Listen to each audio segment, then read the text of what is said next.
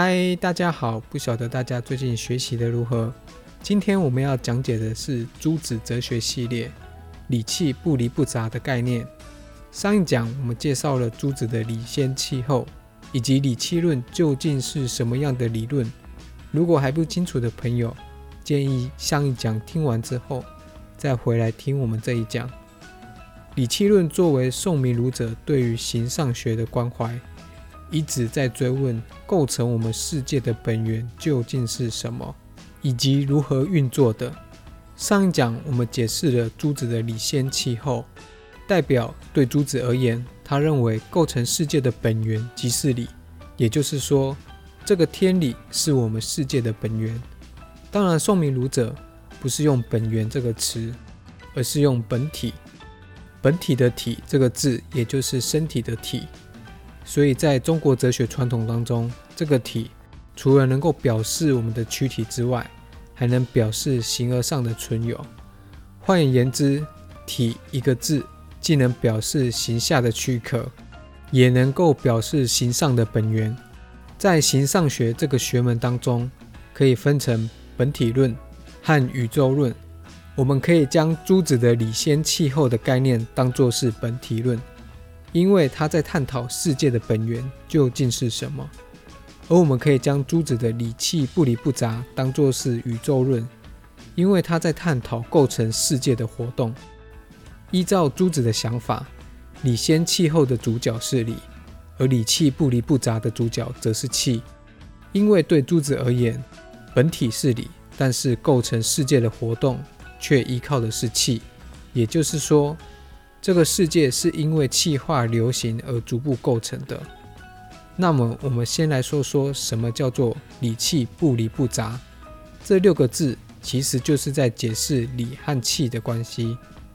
理气的关系既不相离，也不相杂。它们之所以能够不相离，可以分成两个层次。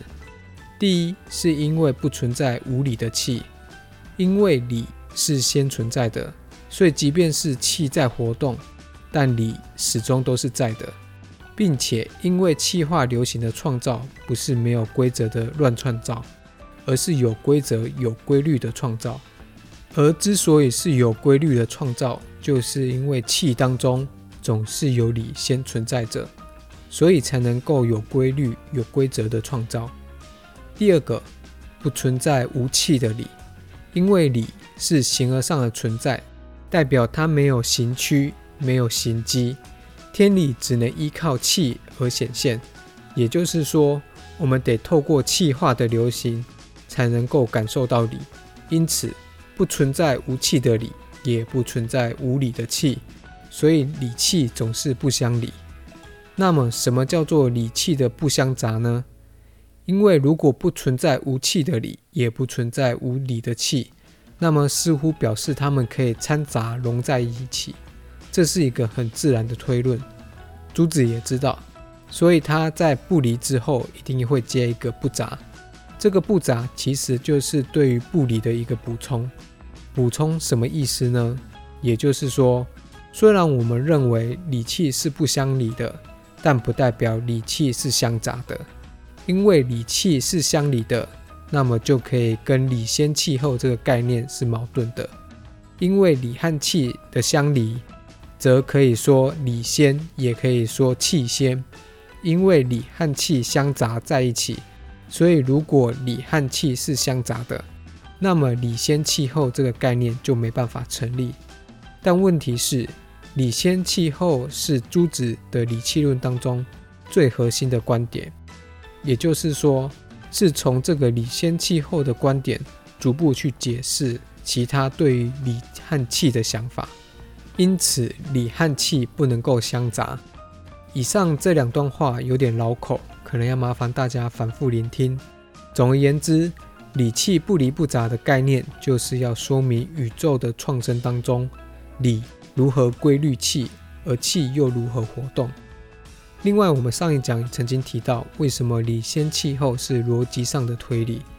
因为依照朱子对于建构宇宙活动的理解，宇宙打从一开始就是理气在一起的。不然无法构成宇宙的创始点和活动。